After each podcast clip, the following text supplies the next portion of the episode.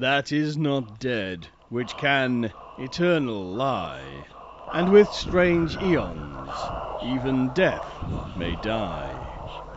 Welcome to the All Lovecraftian podcast at ArkhamInsiders.com. Hallo, hier ist Axel.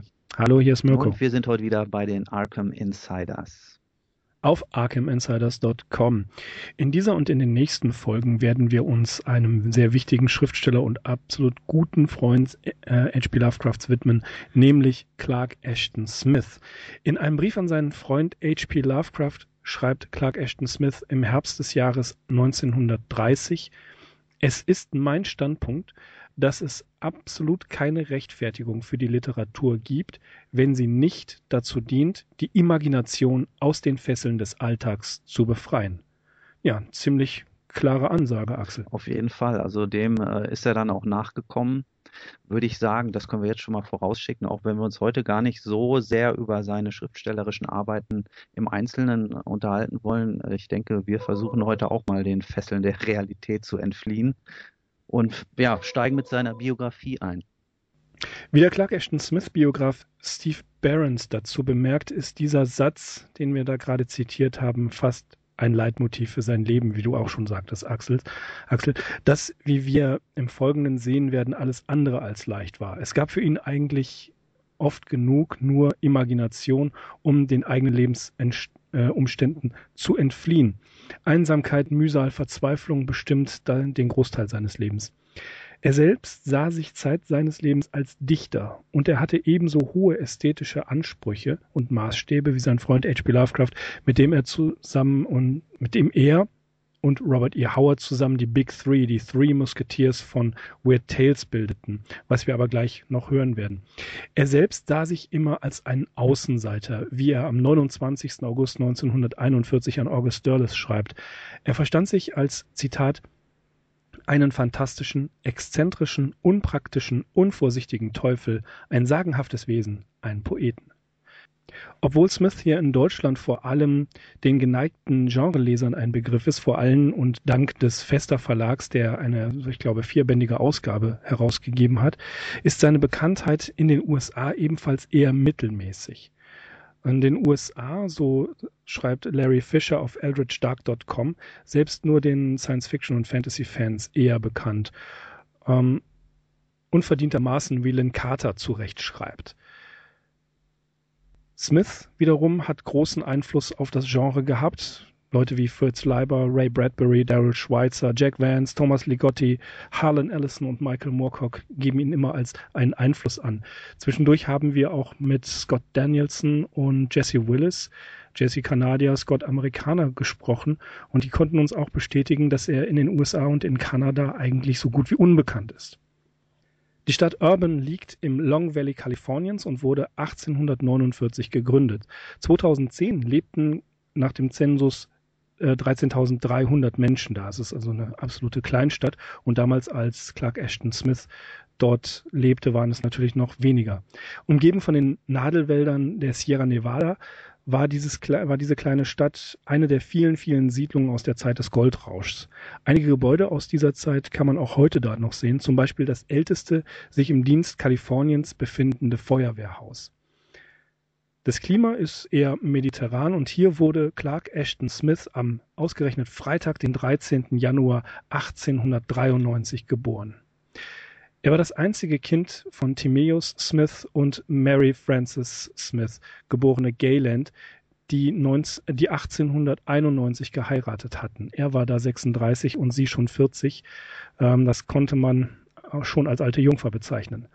15 Jahre lang haben die Smiths auf der Farm von Mary Frances Familie gelebt, der Gaylord Farm.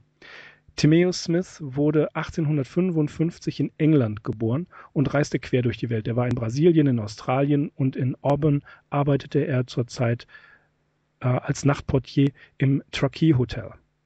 Seine Mutter, 1851 geboren, war im Mittleren Westen aufgewachsen und besserte das schmale Einkommen etwas auf, indem sie Abonnements für Magazine verkaufte. In Auburn nannte man sie die Magazine Lady.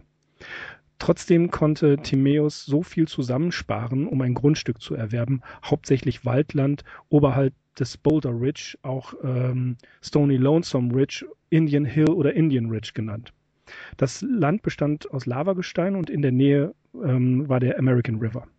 Timaeus grub einen eigenen Brunnen. Zusammen mit äh, Clark baute er auch das geräumige vier Zimmer große, ja die geräumige vier Zimmer große Hütte oder geräumig für die Verhältnisse damals. Und das dauerte vier Jahre und um 1907 zogen sie ein. Clark Ashton Smith wohnte 50 Jahre lang in dieser Hütte. In dieser Hütte lag etwa sechs Meilen von Auburn entfernt. An Virgil Finlay schreibt Clark Ashton Smith am 27. September 1937 Das Beste hier ist die weite Aussicht von dieser Höhe aus. Im Westen kann man das weitgestreckte Sacramento Valley sehen und die Coast Range Mountains. Im Osten die Vorberge, die nur noch von den über 100 Gipfeln der verschiedenen Spitzen der Sierra übertroffen werden. Seine Kindheit verlief zwar ruhig, aber mit vier Jahren litt er unter Scharlach, was seine Gesundheit sehr lange beeinträchtigte. Zur Grundschule ging er nur so lange, wie es nötig war, und er bevorzugte den Unterricht zu Hause. Zeit seines Lebens war er ein Autodidakt. Er schrieb 1951 an Sprague de Camp, dass seine Erziehung erst dann begonnen hatte, als er Robinson Crusoe, und zwar ungekürzt, das heißt beide Teile gelesen hatte. Er las Gullivers Reisen, die Märchen von Hans Christian Andersen und von den Gebrüdern Grimm. Er las die Klassiker äh, von George MacDonald, Lilith zum Beispiel, später Robert Graves, The White Goddess. Er las äh, Tausend und eine Nacht wieder eine Gemeinsamkeit mit H.P. Lovecraft. Er kannte die Klassiker wie zum Beispiel Ovid und Lord Dunsany, als der in Amerika erschien. Den kannte er auch sehr gut. Die französischen, die französische Dekadenz, wie zum Beispiel Usmans. Äh, William Beckfords Vatek, ein unglaublich wichtiges Buch für ihn, äh, wo er sogar noch ein zusätzliches Kapitel geschrieben hat. Das hat ihn sehr massiv beeinflusst. Und mit 13 Jahren entdeckte er dann Edgar Allan Poe dessen Dichtung ihn so massiv beeinflusste, dass er sich eigentlich zu dieser Zeit bereits als Dichter wähnte. Während seiner fantastischen Erzählungen erst in ein paar Jahren Entwicklung machen würden, äh, verstand er sich mit 14 als Poet und für den Rest seines Lebens verstand er sich als Poet. Obwohl er eine ganze Menge Gedichte schrieb, hatte er bereits mit elf eigene Märchenerzählungen geschrieben, mit 14 die Abenteuererzählungen The Black Diamonds, die 2002 und The Sword of Zagan, die ebenfalls erst in den 2000ern veröffentlicht wurden. Mit 15 Jahren las er die Gedichte eines bekannten Dichters, nämlich George Sterling. Der äh, war Vertreter der kalifornischen Romantik und George Sterling wird später sein Mentor, sein Begleiter und eine ungeheuer wichtige Person für ihn. Zwar hatte er die Zulassung zur Long Valley High School, aber er entschied sich anders und ging nicht hin. Er wollte sich selbst unterrichten. Offenbar hatte er auch massive psychologische Probleme, wie zum Beispiel Angst vor Menschenmengen. Er blieb Zeit seines Lebens eben ein Einzelgänger. Er las, um sich selbst zu unterrichten, die elfte Auflage der Enzyklopädie Britannica von vorne bis hinten, zweimal. Er las ebenfalls das Oxford's Unabridged Dictionary oder, wie manche behaupten, die dreizehnte Auflage des Websters. Es ist natürlich eine interessante Frage, wo hat er die Bücher her? Die Smiths, das werden wir noch hören, waren sehr, sehr arme Leute. Aber was äh, Literatur angeht, war er offensichtlich bestens ausgestattet. Er las diese Wörterbücher aber nicht nur, er fertigte, er merkte sich die Etymologie, er lernte sie auswendig und was wohl sich später auf seinen Schreibstil ausgewirkt haben soll, was ihn teilweise etwas schwierig, etwas überladen und bisweilen hölzern macht, sagen einige. In den 1940er Jahren lernte er Französisch und Spanisch, um, wie Samuel Beckett das mal gemacht hat, in diesen Sprachen schreiben und lesen zu können. Sierra Shaman und Smiths guter Freund Dr. W.C. Farmer sagen, dass Smith ein fast schon eidetisches, fast fotografisches Gedächtnis hatte und sich vollständig an einmal Gelesenes erinnern konnte. Smith hasste das provinzielle Leben in Auburn, aber er ging nie von dort weg. Mit 17, das war 1910, dann veröffentlichte er zum ersten Mal zwei Kurzgeschichten im Overland Monthly. Diese Zeitschrift, 1868 in San Francisco gegründet, hatte bereits so Leute wie Ambrose Bierce und Jack London debütieren lassen. Die Stories The Mahout wurde 1911 und die Story The Raja and the Tiger wurde 1912 in dem bekannten Black Cat Magazin veröffentlicht. In den Jahren 1911 bis 1926 allerdings konzentrierte er sich auf seine Gedichte. Er veröffentlichte im Urban Journal und wurde von, vom Ladies Club zu Lesungen eingeladen, sowie auch zum Urban Monday Night Club. Die Highschool-Lehrerin Emily J. Hamilton wusste, dass Smith den Dichter George Sterling verehrte und schlug ihm vor, einige seiner Gedichte an Sterling zu schicken. Sie schrieb ihm einen Brief, in dem sie Smith vorstellte. Sterling, ein an der Westküste sehr beachteter und geachteter Dichter, zu dessen Freunden Ambrose Bierce und Jack London gehörten, war beeindruckt von der Tiefe der Texte, machte hier und da ein paar Änderungsvorschläge und wies dem, wie er sagt, echten Genie, so nannte er Smith, äh, an, täglich des Stils wegen im Alten Testament zu lesen. Sterlings eigener Mentor war Ambrose Bierce, dem er Smiths Gedichte vorlegte. Bierce war beeindruckt. Ein Treffen von Bierce und Smith, das Sterling arrangieren wollte, fand allerdings nicht statt. Sterling wurde bis zu seinem Selbstmord 1926 wirklich sein Förderer und Mentor. Er lud Smith nach Carmel by the Sea in Monterey ein, aber Smith lehnte ab, da er sich die 10 Dollar für das Ticket nicht leisten konnte. Als Sterling davon erfuhr, schickte er ihm sofort diese 10 Dollar und kaufte ihm auch einen neuen Anzug und die beiden trafen zusammen. Boutwell Dunlap, ein pensionierter Diplomat, lud Smith nach San Francisco an. Dort gab Smith sogar Interviews und wurde sehr, sehr schnell in der Bay Area Literaturszene berühmt und man nannte ihn The Boy Genius of the Sierras oder auch den Keats der Pazifikküste. Das sind natürlich große Auszeichnungen. Und die literarische Szene war sehr begeistert von ihm. Im November des, dieses Jahres erschien dann in einer Auflage von 1000 Exemplaren sein erstes Buch, The Star Trader and Other Poems. Die Kritiker verglichen ihn auf der einen Seite mit Shelley und Keats, die anderen Kritiker waren, denen waren die Gedichte wirklich zu fies und zu morbide und zu finster. Der Erlös von diesen 1000 Exemplaren dieses hochgelobten Buches bestand für Smith in ganzen 50 Dollar. Aber fast schon vorhersehbar, Smith kam mit diesem schnellen Ruhm nicht klar. Er verfiel in Depression und sein Gesundheitszustand verschlechterte sich rapide. Er fürchtete sogar, sich im äh, kalten Klima der Bay Area mit Tuberkulose angesteckt zu haben.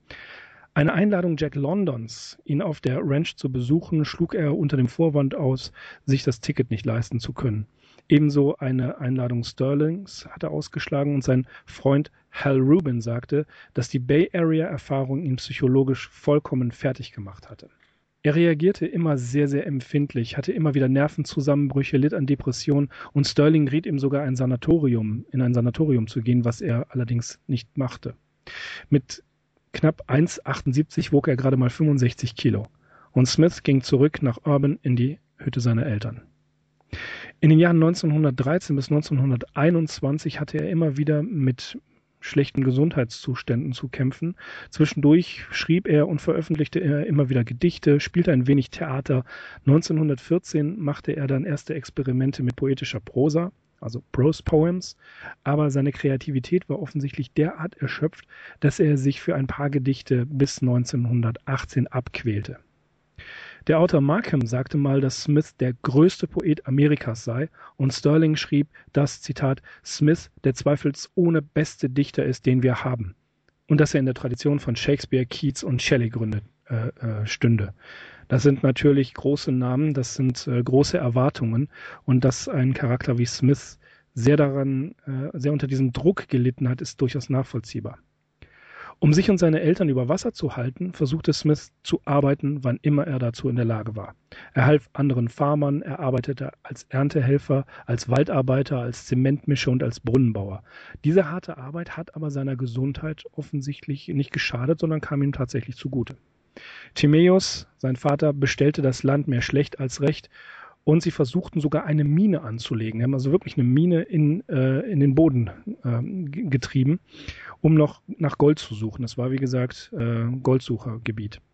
Sterling hatte Smith zu diesem Zeitpunkt auch besucht, hat sich das angeguckt, wie die versuchen, diese Mine da zu machen und wurde dadurch zu einer Story inspiriert.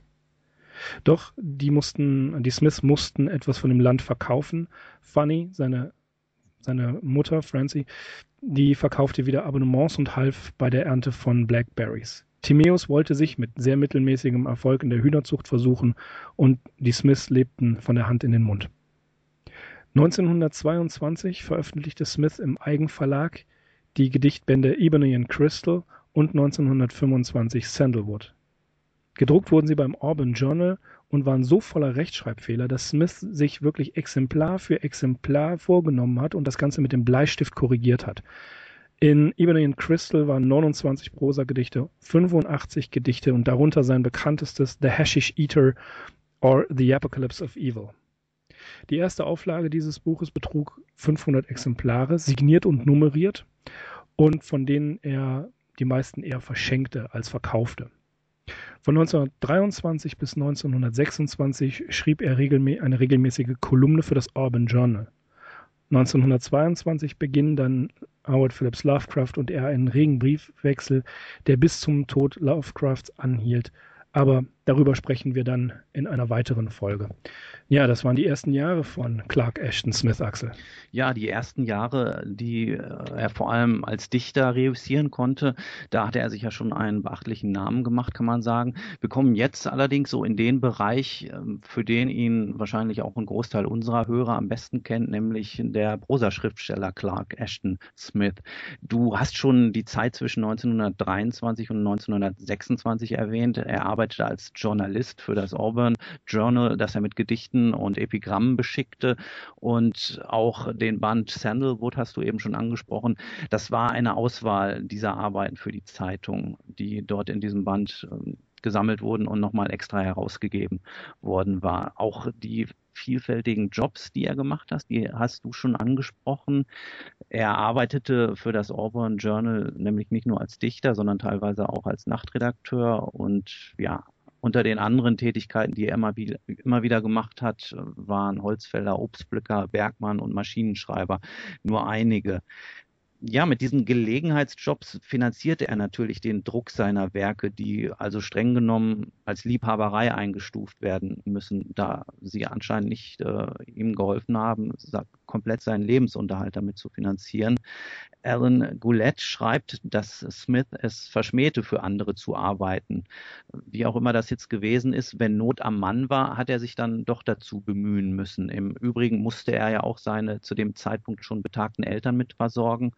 St. Joshi wiederum berichtet von einem Fall, in dem Smith in den 1930ern einen Anwalt engagieren musste, um Honorare für schriftstellerische Arbeiten bei der Zeitschrift Wonder Stories einzuklagen. Und das waren immerhin fast 1000 Dollar. Also da sieht man, er hatte da schon verschiedene Verdienstmöglichkeiten aber war wahrscheinlich alles in allem nicht besonders geschäftstüchtig. Auch das eine Eigenschaft, die ihn unter anderem mit Lovecraft verbindet. Wonder Stories ist auch ein gutes Stichwort, denn um die Mitte der 1920er Jahre begann Smith wieder Prosa zu schreiben. Wir haben das bei dir schon gehört. Er hatte sich da als Kind versucht, stand stark unter dem Eindruck von Arabian Nights, Tausend und eine Nacht und hatte das dann aber zugunsten der Dichtkunst erstmal aufgegeben.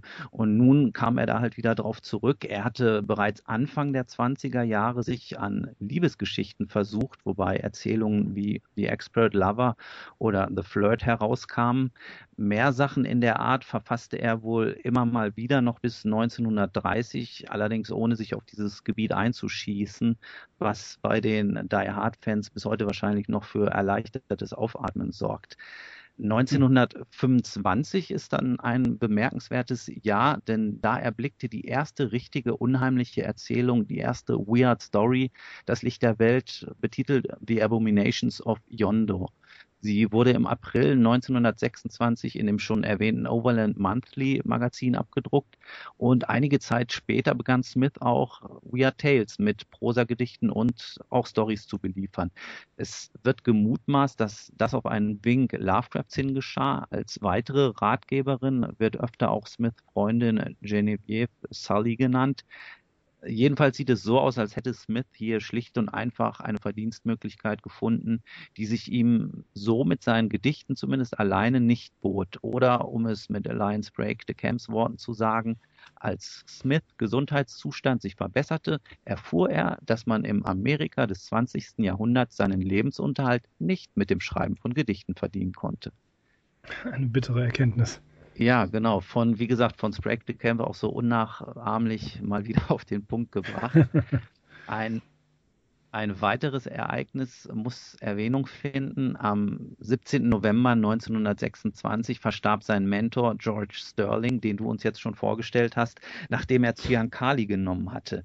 Allgemein heißt es, dass Sterling an Depressionen litt. Smith allerdings bezweifelte den Selbstmord des Dichters und sagte, dass dieser im Rausch, im Drogenrausch, also Sterling war auch dafür bekannt, dass er mit Drogen experimentierte, ein Schlafmittel hatte nehmen wollen und dieses mit dem Gift verwechselt habe. Äh, jedenfalls riss mit Sterlings Tod natürlich auch der Faden ab, weil Sterling war eben auch als ein als Vorbild verehrter Dichter und möglicherweise spielt auch dessen Tod mit hinein in die sich ab jetzt ändernde literarische Produktion. Unbestreitbar bildete die Zeit zwischen 1929 und 1937 die produktivste und ergiebigste Zeit des Fantasy-Schriftstellers Smith, so wie ihn ein Großteil auch der deutschen Fans heute kennt. Allein zwischen 1929 und 1934 entstanden mehr als 100 Erzählungen, also mehr als Lovecraft Zeit seines Lebens verfasst hat. Gerechterweise muss man natürlich sagen, dass Smith da teilweise auch, ich sagte es ja schon, recht geschäftsmäßig herangegangen ist. So finden sich unter den Arbeiten auch einfach viele Routine-Jobs und die Qualität, naja, die ist teilweise auch sehr stark am Schwanken, meiner Meinung nach. Aber er bediente eben auch, und auch das hatte er seinem Freund Laffer voraus, eine größere Bandbreite. Das zeigte sich natürlich auch an den Heften, für die er schrieb. Darunter waren nicht nur Weird Tales, sondern auch Publikationen wie Strange Tales zum Beispiel und im Bereich Science Fiction vor allem Hugo Gernsbacks Wonder Stories. Man muss allerdings auch sagen, nicht, nicht, alle seiner Erzählungen wurden akzeptiert. Zum Beispiel sechs von Weird Tales abgelehnte Erzählungen laut Joshi nicht schlechter beziehungsweise sogar besser als seine abgedruckten Sachen, gab er im Sommer 1933 selbst heraus unter dem Titel The Double Shadow and Other Fantasies. Das auf 1000 Stück limitierte Werk wies einmal mehr sehr viele Druckfehler auf, die Smith gewissenhaft in jedem einzelnen Exemplar mit Bleistift kurierte. Für die 1930er Jahre ansonsten gibt es insgesamt wieder mehrere tragische Ereignisse zu vermelden. 1931 starb der befreundete Dichter Wachel Lindsay. 1935 starb Smiths Mutter Fanny im Alter von 85 Jahren. Ein Jahr später, 1936, beging der Kollege Robert E. Howard Selbstmord und natürlich am 15. März 1937 starb Howard Phillips Lovecraft. Im Dezember des Jahres schließlich verschied auch noch Smiths Vater Timaeus. So markiert 1937 denn auch den Zeitpunkt in seinem Leben, an dem Smith erzählerisches Werk, kann man sagen, größtenteils als abgeschlossen betrachtet werden kann. In den ihm noch verbleibenden Jahren bis 1961, bis zu seinem eigenen Tod, entstanden nur noch eine Handvoll Stories. Allerdings verfiel Smith nicht einfach in Untätigkeit. Neben der Dichtkunst hatte er noch eine weitere Leidenschaft in sich entfacht, die Bildhauerei. Und das kam so. Im April 1934 hatte der Schriftsteller E. Hoffman Price Smith in Auburn besucht. Price war auf der Suche nach Mineralien für einen Museumsdirektor aus dem Osten und Smith führte den Kollegen zu einer alten Kupfermine, die zu dem Zeitpunkt wenigstens teilweise seinem Onkel Ed Gaylord gehörte. Das Ergebnis war circa eine Wagenladung voller Erze, Mineralien und anderem Gestein. Einige von diesen Stücken behielt Smith allerdings für sich selbst und ein Jahr später, 1935, kam er auf die Idee, aus dem weichen Gestein eine Figur zu schnitzen. Bildhauerei betrieb Smith von nun an recht ambitioniert bis 1949 hat er rund 200 Skulpturen gefertigt, die ihre Abnehmer auch an entlegenen Orten wie Hawaii, England oder Südafrika fanden. Übrigens ist auch auf dem Titel der Lovecraft-Veröffentlichung Beyond the Wall of Sleep bei Arkham House aus dem Jahr 1934 ähm, sind äh, Smith Kunstwerke zu betrachten. Da sind so kleine Statuetten auf dem Titelbild. Ich selbst habe hier noch eine Broschüre von 1945, Rhode Island on Lovecraft, mit Illustrationen von Betty Wells Halliday, ebenfalls angefertigt nach Kleinplastiken von Smith, die sich früher in Lovecrafts Besitz befunden haben. Wie auch in den grafischen Künsten war Smith hier Dilettant, das heißt ohne formale Ausbildung. Sprague de Camp kommt zu dem Schluss, deshalb sind Smiths Schnitzereien und Zeichnungen bestenfalls talentierte Exponenten des Primitivismus. Offensichtlich aber fiel Smith die Arbeit mit dem Stein leichter als mit der Feder. Er experimentierte mit verschiedenen Materialien wie Sandstein, Speckstein und vulkanischen Gesteinen. Motivisch werden einige Arbeiten mit präkolumbianischer Kunst verglichen, auch mit den weltbekannten Statuen auf den Osterinseln. Und nicht zuletzt ließ sich Smith natürlich auch von Lovecrafts Cthulhu-Mythos anregen. Zu seinen Lebzeiten fanden Ausstellungen an verschiedenen Orten statt, etwa in Auburn, San Francisco, Sacramento, Pacific Grove, Los Angeles und New York. Während einer Ausstellung 1956 in Monterey ließ sich Smith sogar dazu hinreißen, aus seinen Dichtungen vorzutragen. In dem Zusammenhang ist es ganz interessant zu erfahren, dass auch noch Sprachaufzeichnungen von Smith existieren, die Robert Elder, ein befreundeter Journalist und Autor, aus Auburn 1958 von Gedichtvorträgen angefertigt hatte. Davon wurden einige als die sogenannten Elder Tapes 1995 von der Necronomicon Press veröffentlicht. Es existieren noch weitere, die sich bisher aber unpubliziert in Privatbesitz befinden. Abschließend zu den Kunstwerken noch 1937 erschien ein Buch, das einen Überblick eben über diese Sparte von Smith kreativen Schaffen bot, The Fantastic Art of Clark Ashton Smith. Was die Buchveröffentlichung insgesamt betrifft von Smith, so erlebte er zu Lebzeiten noch diverse Veröffentlichungen seiner Werke. Allein bei Arkham House kamen zwischen 1944 und 1958 fünf Bücher heraus. Auch in Zeitschriften wurden seine Erzählungen immer wieder mal nachgedruckt gedruckt. Am 14. November 1954, da war er immerhin ein, schon 61 Jahre alt, fiel ihm nochmal ein spätes Liebesglück zu. Er heiratete Caroline Emily Jones Dorman und zog zu ihr nach Pacific Grove. Hier kam er denn auch noch zu einer Familie, da seine Frau aus erster Ehe drei Kinder mitbrachte.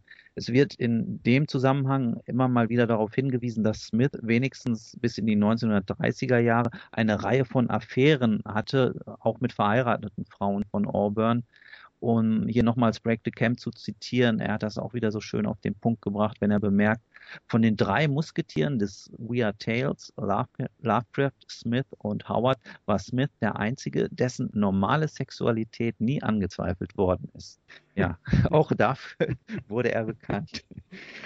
Ansonsten verdingte er sich in Pacific Grove noch als äh, Nachbar, äh, als Gärtner bei den Nachbarn und führte ansonsten eigentlich das Leben eines Rentners. So hört sich das an, obwohl August Derleth ihn äh, mehrmals bedrängte, wieder Geschichten zu schreiben, weigerte sich Smith und gab sein Leben als mehr oder weniger gut bestellter Privatier anscheinend nicht auf. Zu dem Zeitpunkt hatte er den Familienbesitz bei Auburn das Land, wo die Hütte stand, größtenteils schon verkauft, wehrte aber noch standhaft die Kaufversuche eines lokalen Bauunternehmers ab, der Interesse an den letzten Morgenland zeigte. 1955, während Smith in Pacific Grove weilte, wurde seine Hütte in Auburn eingebrochen und verwüstete. Dabei zerstörten die Einbrecher auch die Urnen seiner Eltern und verstreuten die Asche. Anschließend begann er zwar seinen Besitz in Sicherheit zu schaffen, aber das traurige Ende vom Lied war, dass 1957 die Hütte durch Brandstiftung endgültig dem Erdboden gleichgemacht wurde und im Anschluss hat dann Smith auch das restliche Land verkauft. Mit seinem Gesundheitszustand ging es ab den 1950er Jahren bergab. Probleme mit den Augen hatte er zwar schon seit den 1940ern gehabt, aber 1953 erlitt er beispielsweise einen Herzinfarkt. 1971 kamen mehrere Schlaganfälle hinzu, die sein Sprachvermögen beeinträchtigten. Und am 14. August 1961 ist er schließlich im Alter von 68 Jahren verstorben.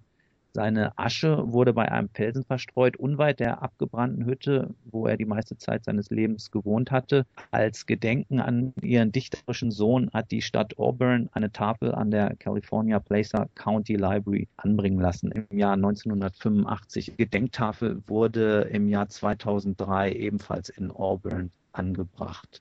Ja, ein hartes Leben hat er gehabt trauriges Leben. Ne? Ein einsames Leben. Ein sehr einsames Leben, ja. Das mit der Imagination äh, in andere Welten entfliehen. Ich glaube, das war genau Smiths Sache. Es gibt dann noch eine sehr traurige Anekdote. Im April 1961 wurden die Smiths dazu verurteilt, ähm, den, diese alte Mine, die sie diesen Minenschacht, den sein Vater und er zusammen ausgeschachtet haben ähm, und der danach jahrelang als, als, ja, als Foodseller, also als, ähm, als Vorratskeller diente. Ähm, das musste äh, vom von Rechts wegen her zugeschüttet werden. Und die haben zehn Tage lang wirklich von morgens bis abends gearbeitet. Und dann wurde zum Viertel der üblichen Kosten ein Bulldozer angeschafft oder ausgeliehen. Und zwar von einem Jungen aus der Nachbarschaft, den Smith sehr gut kannte und der in der Nacht, als Smiths Vater starb, äh, bei ihm war. Und tatsächlich haben die es geschafft, den mit dem Bulldozer äh, diesen, diesen, diesen Minenschacht zu füllen. Und das muss für Smith sehr hart gewesen sein, denn damit war wieder ein Teil seiner alten Welt, an der er auch hing, obwohl er dieses provinzielle Leben verachtete, war zerstört worden. Eigentlich, so sagt seine Frau, sie hatte den, äh, die Vermutung, dass er schon wusste, jetzt könne er anfangen, seine Sachen zu ordnen. Es wird bald zu Ende gehen mit ihm. Hm, ja, bittere Geschichte. Ja, sehr bitter. Ja, Clark Ashton Smith, das äh, zu seiner Biografie. In aller Kürze, natürlich verdient Smith eigentlich auch ein bisschen mehr, aber äh, wir sind ja nicht der Clark Ashton Smith Podcast. Wir möchten aber unbedingt darauf hinweisen, es gibt theyeldridgedark.com. Das ist eine hervorragende Seite im Internet mit einer ganzen Menge Informationen über Clark Ashton Smith. Es gibt äh, unter anderem der Aufsatz, äh, die biografische Aufsatz von Gillette, an dem wir uns sehr lange und sehr weitgehend orientiert haben, ist dort zu finden und The Double Shadow, ein Podcast über Clark Ashton Smith und nur über Clark Ashton Smith. Das sind zwei Seiten, die wir euch unbedingt ans Herz legen möchten. Wobei auf The Double Shadow vor allem die Geschichten vorgetragen werden. Mhm. Also es gibt auf jeden Fall im Lande Smith eine ganze Menge zu entdecken. Der Fester Verlag hat, es sind vier Bände, ne? Vier Bände gesammelte Erzählungen Clark Ashton Smith. Die jetzt neu erschienen sind, meinst du? Ja, ja, die jetzt in den letzten Jahren neu mhm. erschienen sind, herausgegeben, dankenswerterweise. Äh, es gibt E-Books, es gibt eine Penguin Classics Ausgabe, natürlich nicht alles, aber die wichtigsten Geschichten annotiert sind sie darin zu finden. Ähm, man kann eine Menge Smith-Material finden, auch ähm, über theeldritchdark.com ähm, was sehr, packen wir in die Show Notes, was sehr schön ist, es gibt auch viele auf LibriVox vorgetragen im englischen Original, auch äh, Tonmaterial von, äh, von verschiedenen Vorlesern, alte Geschichten von Clark Ashton Smith. Er ist noch präsent aber ja, er ist im Begriff eigentlich der Literaturgeschichte anheimzufallen, fürchte ich fast. Ja, sehe ich auch so. Ich wollte eben noch sagen zu den Rechten, also im Gegensatz zu Lovecraft befindet er sich auch nicht in der Public Domain. Arkham House erhält noch einen Großteil der Rechte inne über sein schriftstellerisches Werk und sein Stiefsohn Professor William Dorman ist der literarische Nachlassverwalter ja, klar, Fans, von, vor allem von H.P. Lovecraft, die kennen natürlich Clark Ashton Smith. Es gibt auch solche Stimmen, die behaupten, er sei der bessere Schriftsteller gewesen, wie auch immer das zu verstehen ist. Auf dem schon erwähnten oder bei dem schon erwähnten Fester Verlag gibt es einen eigenen Thread auf der Forumseite.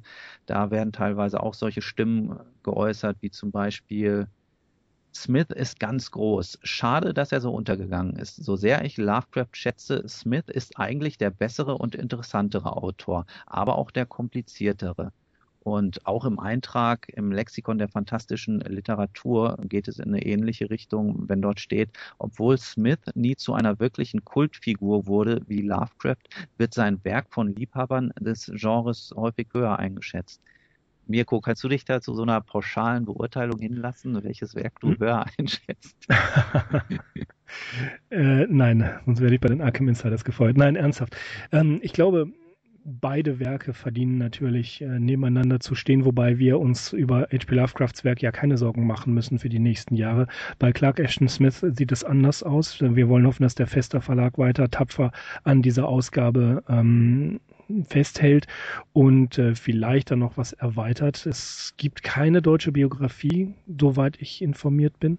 Es gibt ein paar Biografien, die muss man allerdings quer durchs Internet jagen.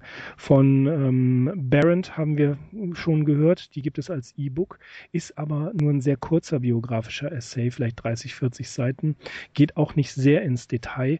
Man muss sich die Informationen über Smith schon hier und da zusammensuchen. Was sein Werk angeht, in der Vorbereitung des Podcasts, Podcasts habe ich ähm, natürlich das Vorwort aus einem aus dem alten Band Necropolis von äh, aus dem Fester Verlag ich mal reingeschaut und als nächste, als erste Erzählung ist Necropolis da drin und ich fing an, die zu lesen. In den, innerhalb der ersten Sätze hat es mich schon gepackt, welche Welt er da entwirft und wie die Fantasie mit einem da auf Reisen geht. Aber ich musste sofort stoppen, sonst hätte ich mich in den Stories verloren und hätte meine Hausaufgaben nicht machen können, die da heißen äh, Biografie heraussuchen. Also es, es ist ein unglaublich äh, hineinziehendes, sehr, sehr, sehr bildreiches, sehr starkes Werk. Und dass äh, er hier im Podcast nicht nur mit einer Folge, sondern mit drei Folgen bedacht wird. Das ist schon mal eine kleine Ankündigung. Ähm, das ist verdientermaßen so. Ja, hast du denn das Buch gerade vor dir liegen, das Nekropolis? Ja, das habe ich vorliegen. Das liegt direkt. Kannst du mal von der ersten Geschichte den ersten Satz vorlesen, bitte? Ja, natürlich. Wo da steht, ähm, sie waren Nekromanten oder so.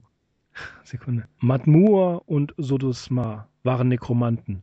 Totenbeschwörer, die von der finsteren Insel Naht kamen, um ihre scheußlichen Künste auf der anderen Seite des zurückgewichenen Meeres im Lande Tinarat auszuüben.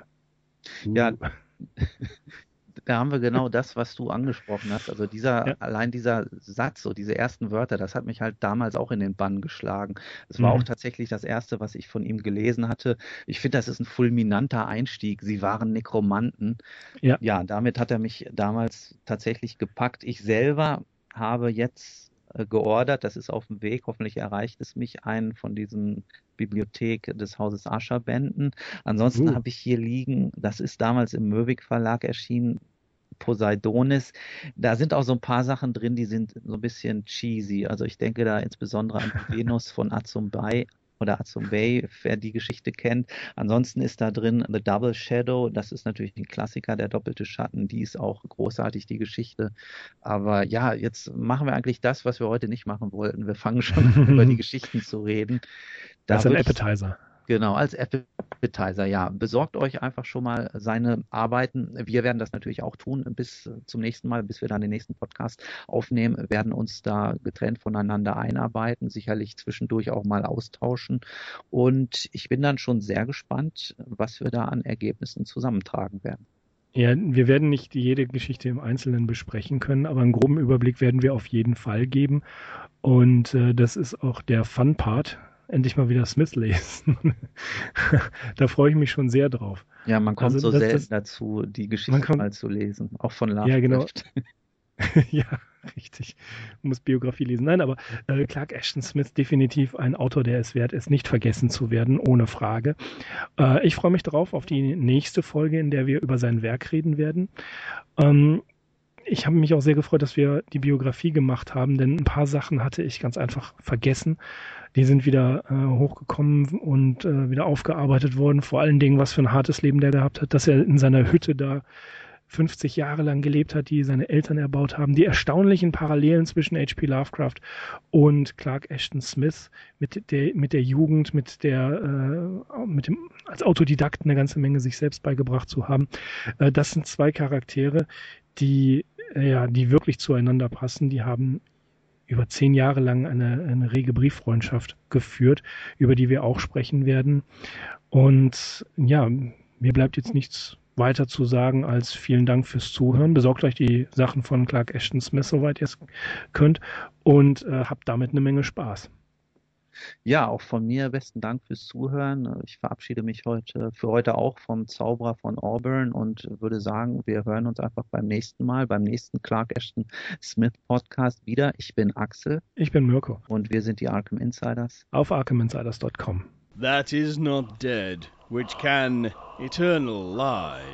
And with strange eons, even death may die. Welcome to the All Lovecraftian podcast at ArkhamInsiders.com.